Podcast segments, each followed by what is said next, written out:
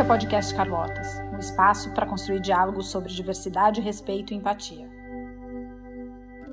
Esse bate-papo Carlotas foi com Fernando Tsukumo sobre inteligência artificial e foi gravado em fevereiro de 2023. Olá, todo mundo assistindo o bate-papo Carlotas.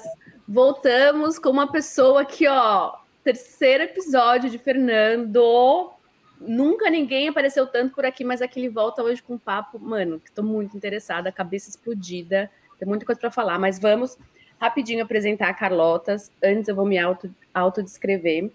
Eu sou uma mulher de pele branca, morena, de rabo de cavalo, com uma franja virada para o lado, um óculos com uns detalhezinhos dourados. O que mais que eu tenho? Tô com uma camisa verde que tem uns frululu no, de metal no ombro e um colarzinho dourado.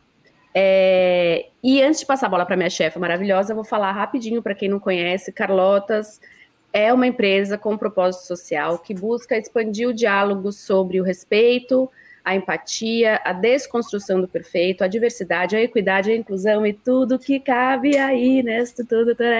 Vai lá no carlotas.org para saber mais passa a bola para a chefa, que é uma pessoa mais centrada. Oi, chefa. Oi, Cá. Oi, sou Fabi Gutierrez, sou uma mulher branca, cabelos castanhos claros, estou com uma blusa mescla, com uma frase sobre empatia, que o privilégio não nos atrapalha a empatia. E, como a Cá falou, hoje a gente recebe o Fer, que ele está em Carlotas desde o dia D mais 4. Ele tem acompanhado a nossa jornada, ele é designer de experiência de aprendizado. Uh, além de nos inspirar, inspirar muito, né, ele traz aqui sempre reflexões muito importantes para coisas que são coração de Carlotas, como a ludicidade. E hoje, de alguma maneira, este assunto está correlacionado. A gente vai falar de inteligência artificial. Então, Fê, super bem-vindo mais uma vez. Obrigada por aturar a gente há tanto tempo. Queria só que você tivesse a chance, de repente, de falar um pouquinho mais de você, do teu trabalho, e aí a gente já navega na inteligência artificial. Tá bom. É, bom, obrigado por terem convidado. A terceira vez, sempre, sempre é um papo muito gostoso. É, já que vocês fizeram a descrição, eu vou fazer a minha. Eu sou um homem japonês. É, eu tô ficando calvo já e tô com uma eu tô com uma camiseta preta do Mandalorian com o Yodinha na frente, né? Que para quem curte é, é, tem a ver lá com o universo Star Wars, né? É, eu brinco que eu sou designer de experiência de aprendizado porque a gente tenta sempre focar no usuário, ou seja, o aprendente como centro da, do aprendizado, né? Então ele é um pouquinho diferente do design instrucional, porque em vez da gente ficar preocupado só com a instrução, e é claro que o design instrucional também se preocupa mais com o usuário também, mas no nosso caso, design de experiência de aprendizado, a gente sempre fica muito, muito, muito focado no que o aprendente está realmente é, querendo. Né? Então, é, é uma diferença muito sutil, mas com palavras tem poder, a gente acredita que também ela a gente puxa um pouquinho para esse lado do aprendizado, né? Tá bom? Pois é, e o que inteligência artificial tem a ver com tudo isso? Já é um assunto não é tão novo, né? Acho que já há uns bons anos vem navegando e flutuando aí no, no espaço essa nuvem e agora as coisas estão se concretizando de uma forma muito mais, acho que talvez rápida e disruptiva. Então, fale-nos mais. É o essa inteligência artificial do jeito que ela tem vindo, né, ela tem ficado muito mais é, em evidência por causa de uma inovação que, que é trazida é, em sistemas computacionais chamado linguagem natural. A linguagem natural é um sistema de redes neurais, tá? Eu vou usar alguns termos meio técnicos aqui, mas são redes neurais que são o quê? Basicamente é um código de, de, de, de computador que ele aprende, ele é capaz de jogar pesos em certas áreas do seu código e é capaz de aprender, que ele reforça mais certas áreas e ele tira também a pontuação de certas outras áreas. Isso faz com que ele vá se automodificando para poder aprender certas coisas. Né? Então, o que é tão revolucionário nesse caso é que ele é capaz de entender o que você escreve. Você não precisa usar uma linguagem de computador para fazer o pedido para ele de alguma coisa que você quer. Você simplesmente fale, desenhe é, uma pessoa é, que está uh, andando é, é, durante o 7 de setembro, é, vestida de camelô, é, segundo o estilo do Leonardo da Vinci. E ele faz tudo isso. Né? Então, acho que é isso que é tão revolucionário, é tão incrível. Né? Então, ele começa a usar um banco de dados gigantesco que ele tem. Né? A gente pode dizer que é um, é um, é um banco de dados que é literalmente do tamanho do mundo e ele começa a utilizar isso para poder compor as respostas que ele tem. Né? Isso ele vai usar um outro tipo de programação também para poder fazer essas respostas e ele gera respostas é, bem interessantes, né? seja de desenho, seja de texto, seja do que for. Mas, de forma geral, essa inteligência artificial ela vai compor coisas é, ligeiramente novas, diferentes, recombinações de coisas a partir do que existem por aí. Né? Então, acho que é essa que é a grande é, inovação que está sendo trazida, que está é, incrível. É, eu queria trazer para quem nos ouve também ainda não sabe, então essa diferença de inteligência artificial de texto, que desde o final de dezembro abriu para o público o chat GPT, que é o, né, o que está mais agora famoso, que a gente está gravando isso, vamos lembrar, né, em fevereiro, 13 de fevereiro, que eu acho que essa conversa, até falei para a Fabiana, vai se tornar obsoleta muito rápido, né, que as coisas estão acontecendo rápido. Mas é, o chat GPT, então, saiu para o público testar, eles abriram para teste. Então, não é nem que assim, ah, o produto está pronto, vamos vender. Não, a gente já está testando, acho que desde, se não me engano, faz cinco anos que a OpenAI começou, foi 2017, acho, seis anos. E agora abriram para o público testar ainda. É, e aí tem as ferramentas de inteligência artificial de imagem, que é o que você falou um pouquinho aí também. Tem algumas, eu não conheço muitas, eu uso eu estou descobrindo uma que chama Mid Journey. Eu vou deixar todos esses nomes difíceis com links aqui embaixo também para quem está nos assistindo. É, e tem essas duas diferenças, né, Fê? E eu já queria, assim, partir direto, não sei se a Fabi tem mais alguma coisa básica para falar, para o foco da educação, assim, que eu acho que nós temos isso em comum. É, no uso da inteligência artificial na educação? Eu vou aproveitar a tua pergunta, Fer, e talvez trazer um pouco, assim, que a gente está falando de algo, vamos dizer assim, novo agora, que a gente está entrando em contato, mas que, de alguma maneira, a tecnologia, com algumas inteligências, já está permeando o nosso convívio do dia a dia, etc., inclusive a educação. Então, talvez até concretizar né, isso, é, é, essa realidade, para não, não achar que está tão distante o que a gente está falando aqui. É, eu acho que tem essa questão, né? Uh, porque uh, tem muitas potencialidades que a gente tem, muitas, muitas potenciais para a gente poder utilizar em educação, né? E muito do que a gente tem visto é do lado negativo, né, da coisa, né? Então, é, a gente sabe que a imprensa tem um viés de negatividade muito forte, né? Que a gente precisa sempre estar tá filtrando. Então, assim, sim, ele tem certos perigos. E por que, que tem esse viés de negatividade? Porque desgraça vende. Essa é a grande verdade, né? Então, a gente precisa sim estar tá alerta para as coisas que é, podem acontecer de ruim. A gente, isso a imprensa se encarrega de fazer bem, mas também a gente precisa estar tá com é, muito claro quais são as, os potenciais que tem lá dentro para que a gente possa utilizar da melhor maneira possível. Porque pensa uma coisa, uma das coisas que o ChatGPT tem é que em uma semana ele atingiu um milhão de usuários quando foi aberto. Pensa, uma semana deu um milhão de usuários. Tá? Então, é, não é uma coisa que vai ser opcional nossa de utilizar ou não, ou de conviver ou não. Ele vai chegar com uma onda tão forte que a gente não vai ter como segurar isso. Né?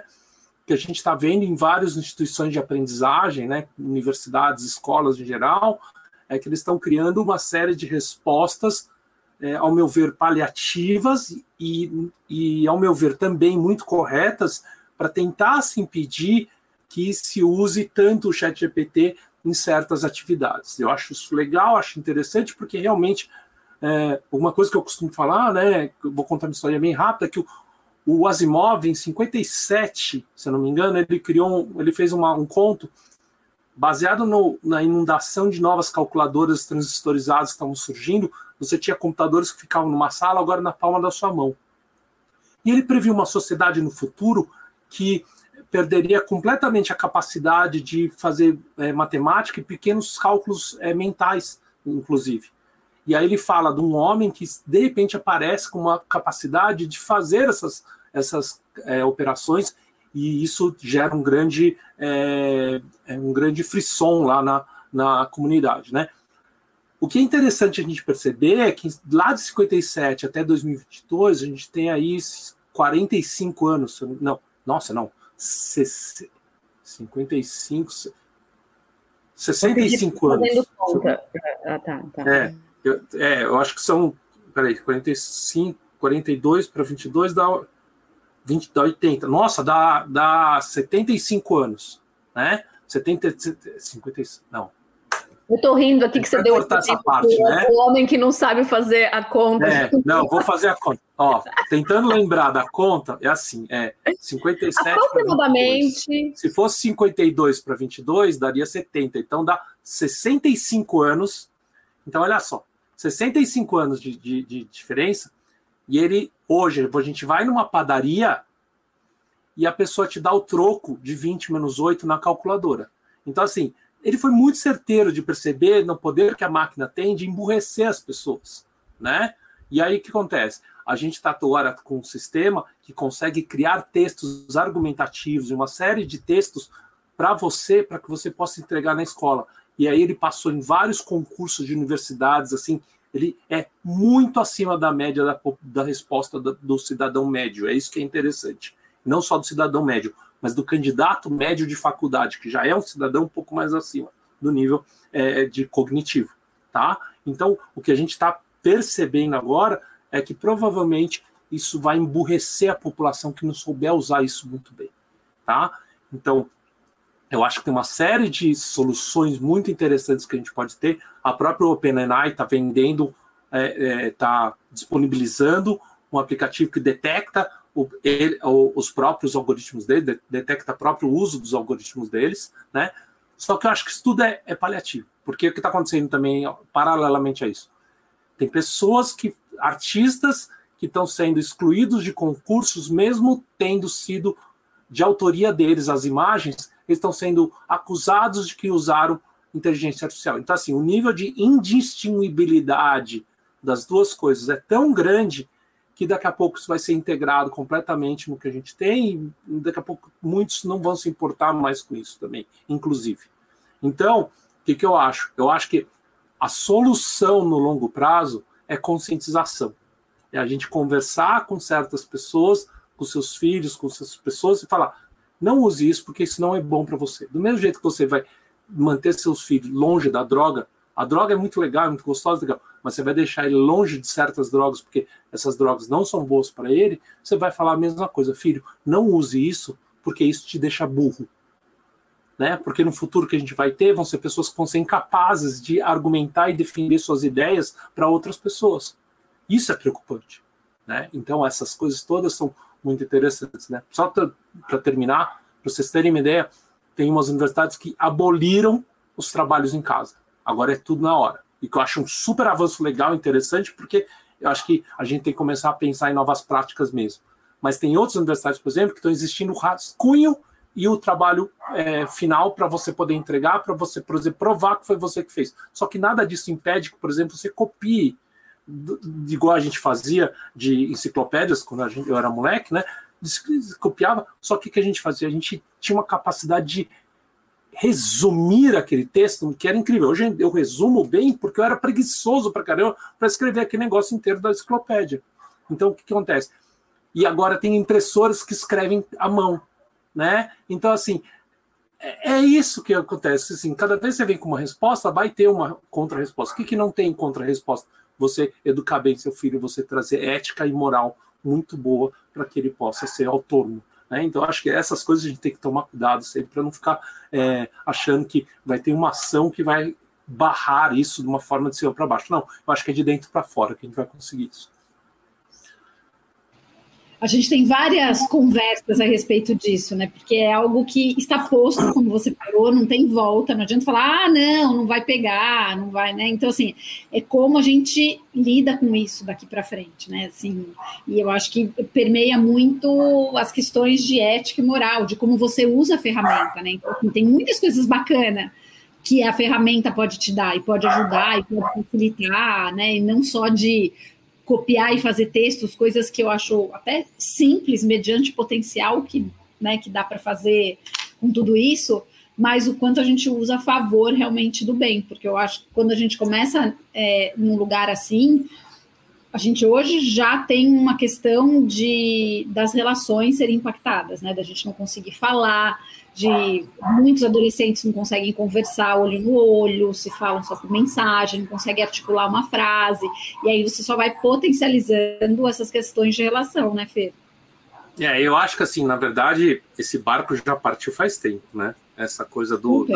da, da incapacidade de relacionamento das pessoas, eu acho que a pior parte já foi já foi antes. Não é um processo novo agora. Vocês que trabalham com isso, acho que vocês estão mais do que cientes disso, né? Mas eu acho que é, vale sempre a gente dizer o óbvio, que é não, o ChatGPT não vai assim ser o grande ruptura disso. Não, já está acontecendo, sabe? As pessoas já estão entrando no elevador e não te cumprimentam, sabe? Então, todas essas coisas que a gente tinha, quando o celular entrou na nossa mão, ele detonou isso, né? Então, é, Outro dia eu estava falando de pesquisa, né? Por que, que ninguém mais responde pesquisa, né? Porque antigamente chegava uma pesquisa na frente da sua casa, você não tinha nada que fazer, você fala, ah, que legal, vou, vou fazer uma... até que é legal, né? Eu lembro da sensação, eu achava legal quando tinha alguém na pesquisa no portão de casa, eu ia lá empolgado responder.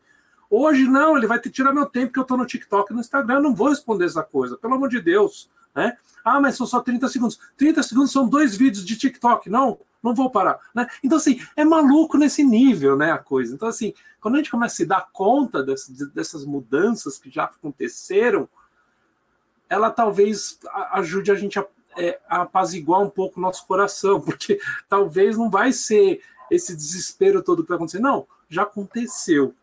E você está vivendo com isso, é, o mundo não está acabando, ele está talvez é, agonizando um pouco, mas ele não está acabando, né? Então acho que é isso que é legal a gente perceber, que assim, tem sim uma crise, ela está acontecendo, só que não vai ser essa coisa toda. Eu acho que é essa que é a coisa que a gente precisa lembrar sempre, né? Sim, ah, eu tenho tanta coisa para falar, eu acho que eu vou começar. Só um parênteses da sensação, que você lembra da sensação.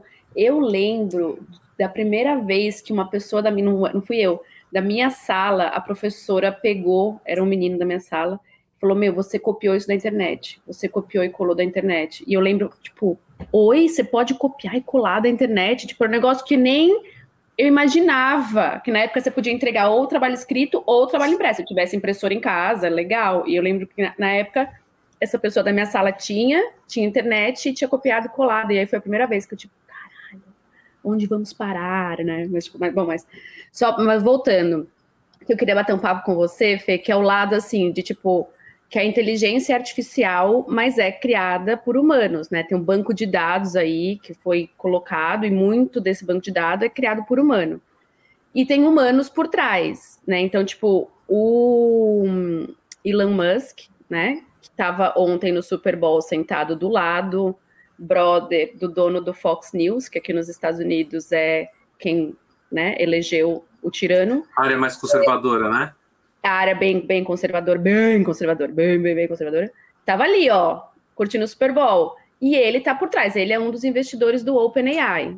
Ele é, Carla, só que assim, ele não tem mais controle sobre, o, sobre aquilo, ele é só um investidor mesmo, tá? Então, assim, ele já, já foi mais do, do corpo de, de, de do board, né, que a gente chama do corpo é, decisório, mas hoje em dia ele não está mais, ele saiu inclusive porque, na verdade, ele é um dos good guys aí, se você ter uma ideia, tá? Porque o que, que acontece? É, então, é, então, é meio, meio assustador ele ser o, o, o good guy, né? Mas assim, o que, que aconteceu, bonzinho? Porque ele fala, ele, ele é um dos maiores detratores de inteligência artificial que tem hoje. Tá? Então ele fala que ele gosta, ele é, é uma coisa que está muito. Eu acho que ele se envolveu na OpenAI justamente porque era inicialmente uma instituição que era muito feita para poder desenvolver inteligência artificial para o, o bem, tá? Para bom, para fins realmente interessantes. Só que ele saiu justamente quando ele começou a entrar em conflito com a, a área do, do, do lucro. Que ele falou assim: não, não pode ser simplesmente uma coisa de mercado vocês estão. Ele fala que é muito pior que a bomba atômica. Ele fala que a, a, a inteligência artificial é muito pior que a bomba atômica.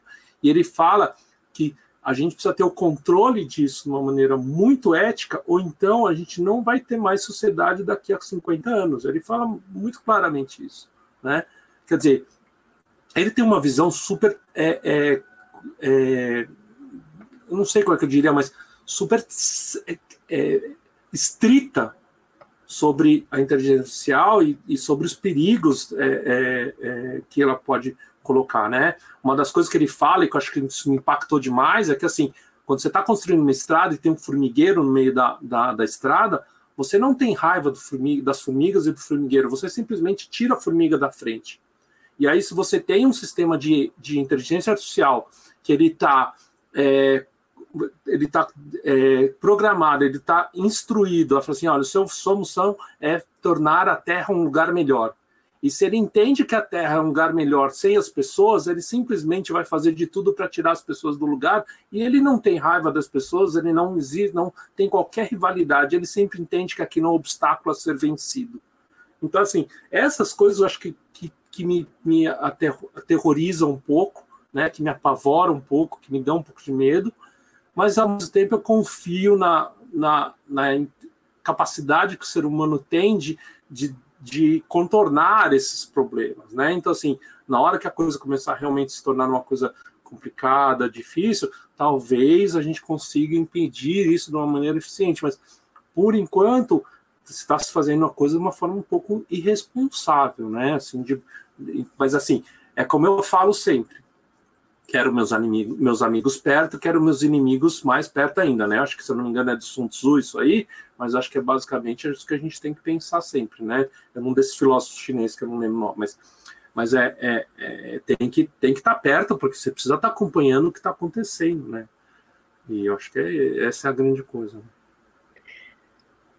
Tô com mais medo agora. Não, tô brincando. Fiquei mais apavorada. Mas vamos só passar rapidinho disso, para quem está nos ouvindo também ainda não testou a ferramenta. Sabe o que eu queria que você nos contasse? O que, que você usou o chat GPT, que é a ferramenta de texto, que você ficou mais assim, não acredito. Obrigado por ter feito essa pergunta, porque a gente estava falando tanta coisa negativa que eu falei, ai meu Deus do céu, a pessoa vai sair só com pavor da coisa. E não, tem, tem coisas muito legais, né? Então, assim, tem alguns cases que são sensacionais, né? Eu tenho um amigo que ele trabalha é, Objetivos do Desenvolvimento Sustentável com a ONU, né? Ele é um cara super profundo, super centrado, daqueles caras que você conhece, você já percebe uma aura de sabedoria, né? E o que, que ele está fazendo? Ele está na 26 sessão de terapia com o Chat GPT. Isso é muito louco, né? E aí o que, que ele está fazendo? É claro que ele não está fazendo a sério, sério mesmo, mas no fundo tem aquela é a famosa brincadeira com fundo de, de seriedade, né? Então ele chega e fala assim: olha, é, a minha esposa falou uma coisa para mim que eu não gostei muito. E eu queria que você fizesse uma sessão agora de terapia onde a gente conversasse sobre isso segundo as visões do Freud. Aí ele começa a fazer perguntas para ele, começa a responder, ele começa a falar, blá blá blá, e aí ele começa a fazer essa terapia lá com ele, vai, vai embora a coisa, sabe? Então, assim, é, e aí ele, de vez em quando ele fala assim: ah, hoje eu quero falar com Lacan. Aí ele assim: olha, eu queria que você falasse comigo de acordo com as visões do Lacan. E vai falando, sabe? E aí o que é mais louco, assim, que o irmão dele é psicólogo. E ele bate um papo lá com o irmão, colocando algumas coisas com o chat GPT, sabe? E, e, a coisa vem coerente, sabe? Isso que é louco, né? Que é muito interessante. Então, eu acho que é, é muito legal você ver a profundidade com que ele faz, né? Então, assim, outra coisa que eu estou fazendo agora, que eu fiz, eu já fiz umas três ou quatro postagens onde é, eu uso o chat GPT como um rascunho né? Porque o que eu costumo fazer, falar para ele é que do jeito que o Chat GPT é hoje, ele é um bom rascunho, tá? Então assim, ele não é, ele não dá para você simplesmente fazer um copiar e colar lá, porque no meio daquela história, quanto menos é, é, disponível de dados tiver aquele, aquele texto, aquele, aquele tópico, maior a chance dele escrever besteira, porque ele tem um sistema de, de, de pontos que quando ele não sabe, não tem uma resposta muito provável, ele vai pegar a melhor que apareceu e vai jogar para você. Em outras palavras, o que a gente está falando em termos humanos é que ele está chutando a resposta para você, né? Então, você vai, quem usou já um pouquinho do ChatGPT vai ver que de vez em quando ele fala umas besteiras muito grandes, você fala assim, meu Deus, não, isso não tem nada a ver. Né? Então, por isso que tem que ser um bom rascunho, porque precisa ainda passar pelo crivo é, de um especialista no humano e bater com é, é coisas especialistas para a gente poder ter coisas boas. Mas ele é incrível para gerar respostas interessantes, assim que quer ver a coisa que eu fiz? Eu estava falando sobre os problemas do Chat GPT e aí eu, eu perguntei para ele mesmo quais eram os problemas, né?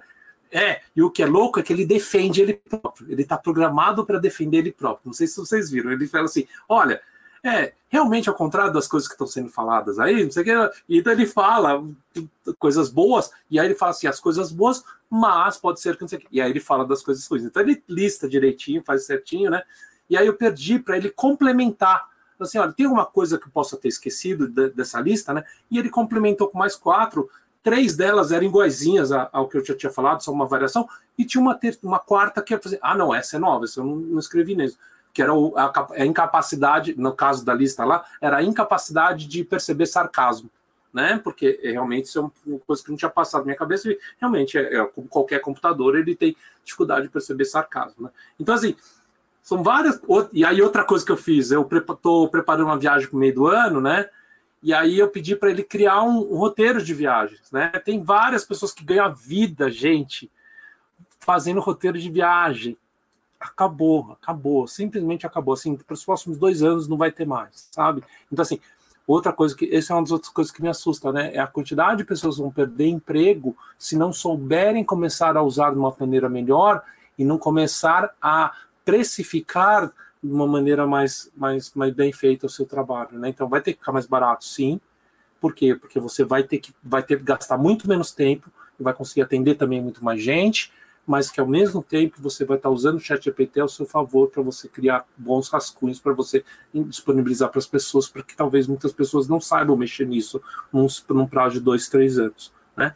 Então assim, é, analista de marketing, gente. Analista de marketing, você pede, olha, crie uma, uma, uma estratégia de marketing digital para a minha empresa é, que tenha é, tantas postagens por dia ou tantas, tantas coisas e fale sobre isso, isso, isso. Ele vai criar uma, uma sugestão de tópicos para você fazer, como você tem que falar, crie o texto de cada uma das postagens, ele vai, vai postando cada uma das coisas. Sim, é assustador. Então, assim, o nível de profundidade disso é, é incrível. Né? Uma das consultoras que estava comigo, ela é uma consultora de engenharia.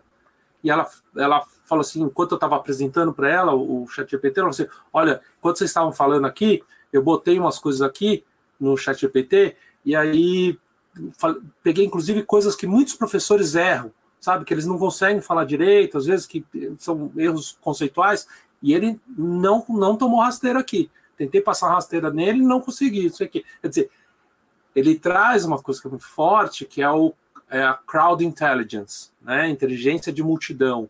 Por quê? Porque, na média, as pessoas conseguem dar uma resposta muito melhor do que um bom especialista. Isso se descobriu há muito tempo quando você estava fazendo aquele sistema de treinamento de, de idiomas. Né? Eles viam que a tradução da multidão era melhor que a de, de um bom especialista. Né? Por quê? Porque a multidão sabe mais do que um especialista só. É mil, é, assim, um bilhão de cabeças pensam melhor que um. Essa é a, é a ideia. Né? Então, ele consegue trazer respostas extremamente especialistas da, da coisa. E aí um amigo meu falou assim, isso aqui é um sistema especialista, né? Porque, na verdade, ele não está aprendendo com o que você fala, ele aprende com o banco de dados com que ele foi alimentado. E aí você falou, ah, mas são humanos que estão alimentando isso, né? São. E aí, em, em, qualquer sistema computacional, eles têm uma máxima que chama lixo dentro, lixo fora.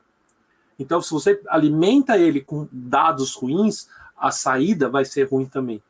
E é por isso que muitas vezes, uma das questões que aparece, que eu acho que tem tudo a ver com o trabalho de vocês, é que ele é capaz de trazer vieses também ele traz vieses de linguagem, traz vieses de, de, de preconceitos é, raciais, traz uma série de coisas que vão sendo trazidos. Por quê? Porque o mundo é naturalmente, naturalmente é um nome horrível de falar, mas é um, o mundo aparece de uma forma racista, muitas vezes preconceituosa, de, misógina. Então tem uma série de preconceitos que são colocados para dentro, porque o que está por aí é assim, né? Uma das coisas que um amigo é, é, me, me apontou é que ele viu uma reportagem, eu não sei qual que eu, eu, eu passou muito rápido essa reportagem, mas que ele tem uma, uma o chat GPT quando é colocado em relação ao posição política dele, né? Porque isso hoje importa em qualquer esfera que você esteja, mas é, ele tem uma posição levemente progressista. o que é interessante, né? Por quê? Porque talvez a média seja ligeiramente progressista, né? É isso. Olha, não acredito que a gente já chegou no fim dessa conversa. Para falar. Eu só queria falar um negócio muito rápido, que tem tudo a ver com o que você falou. E uma das perguntas que eu, que eu faço também para o robozinho, que eu, eu, eu cutuco, foi quais são os problemas na sociedade que a chegada da inteligência artificial vai trazer. E a, a primeira foram os empregos obsoletos, que são muitos. As áreas, é, que, sei lá, empregos que não vão existir mais, né? Como você deu alguns exemplos aí. Então, convido a todos aqui a clicarem nos links abaixo e testarem. As ferramentas, elas, apesar do login ser em inglês, ela funciona em português. O Chat GPT funciona super bem em português. É... Mais alguma coisa, chefa, para adicionar aqui no finalzinho? Não, eu acho que o Fer falou muito bem que a ferramenta funciona como um grande rascunho, né? Então, acho que essa capacidade de questionamento, de discernimento, de é, não confiar né, no que está sendo posto, assim como hoje em dia a gente não, não dá para confiar nas fontes, né? A gente tem que checar, ver se é uma fonte idônea, etc. Eu acho que isso é, é super central e esse, esse cuidado. Uma coisa muito rápida antes que acabe no mate, que você falou, por exemplo, né, quando você é, você pede para ser inspirado em Lacan e Freud, pessoas que já morreram. A, a, bom, a Gabriela teria caído para trás com essa história, porque a gente já discutiu essa questão das terapias on, né, nos chats, mas assim, é muito louco. 2014 tinha uma plataforma, até faz tempo que eu não entro, mas que era tipo um Facebook-like que você entrava e ele aprendendo a tua postagem para que quando você morresse ou você tivesse em reunião ou quando você tivesse, ele ia ele ia postando por você, assim, um negócio louco. Eu tive altos paus com o cara, era um português que fez, chama Eternine, nem sei se funciona ainda enfim, por, por isso, né? Porque assim, uma coisa era enquanto a pessoa estava viva, ela tinha essa linha de pensamento, mas hoje muita coisa mudou. Então, como é que ele vai ter, como é que a gente aplica algo num tema mais moderno? Enfim, eu tenho vários, várias questões em relação a isso. Mas que a gente Calinha, posso falar só uma coisa? Eu sei que você está estourando o tempo, depois corta outra parte, mas assim, isso eu tenho que falar. Eu acho que uma das coisas que a gente tem que ficar muito alerta é na capacidade que a gente tem de reaprender para poder se remodelar e fazer coisas novas, criar novas experiências. Uma das coisas que o ChatGPT não vai fazer, nenhuma AI vai fazer por enquanto, é criar novas experiências. Eu acho que esse é tem que ser o foco. Né? Em todas as profissões que estão sendo comidas pela tecnologia, pelas inovações que estão acontecendo, uma coisa que eles têm em comum é que elas nunca esperavam que fosse acontecer tão rápido. Então, assim, uma, eu acho que o alerta para qualquer um de nós que está aqui e está com um ego atrapalhando essa visão, o que, que é o ego atrapalhar essa visão? É você falar, ah, não, isso vai demorar muito tempo ainda para alguém fazer o que eu faço. Não, peraí, desculpa. Não, não vai demorar muito tempo. Está tá na porta, isso vai acontecer, e se você não começar a ter um foco na sua inovação também, uma coisa, uma experiência que você vai provocar que é diferente, isso faz toda a diferença, sabe? Então, é, é, só o alerta que eu queria deixar, porque assim é muito importante que a gente faça isso, sabe? Se você se reaprenda e você é, inove em coisas diferentes do que você faz. Se você ficar parado, ai, ai, ai, não quero ver isso. É isso, capital humano, o IH, inteligência humana. Hum.